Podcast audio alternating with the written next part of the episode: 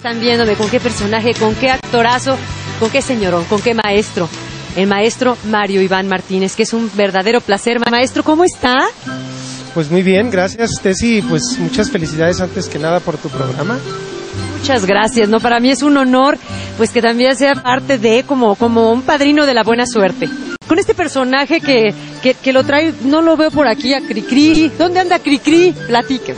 Ahorita está descansando porque le tocó ensayar eh, varias horas con la Orquesta Filarmónica del Estado de Querétaro, un homenaje a Francisco Gabilondo Soler, eh, con la dirección del maestro José Guadalupe Flores.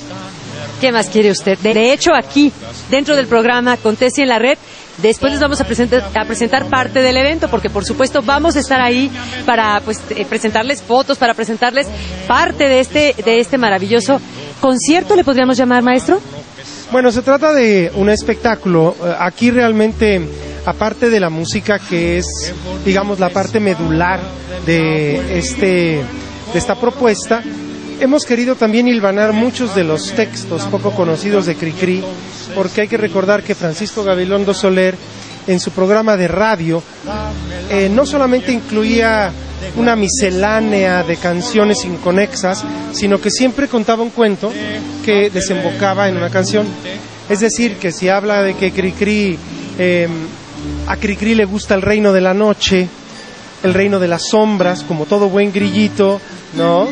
Y él mismo te diría que em, la sombra em, no significa oscuridad, sino que la sombra te pide un poquitito de luz para existir que esa claridad puede ser una lunita redonda y que dentro de las casas quietas, cuando sus moradores confían las cabezas a suaves almohadas frescas, suceden cosas, amiguitos, cosas increíbles pero ciertas, mas habría que ser un muñequito de cartón para creerlas.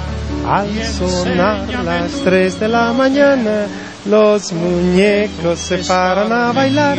Es decir, y así ha sido concebido el programa. Primero una, un cuento, una anécdota de la vida, de los intereses de Cricri. Si hablamos de que las abuelitas no son damas viejas, dice Cricri, sino muchachas antiguas, ¿verdad? Muchachas antiguas, claro, claro.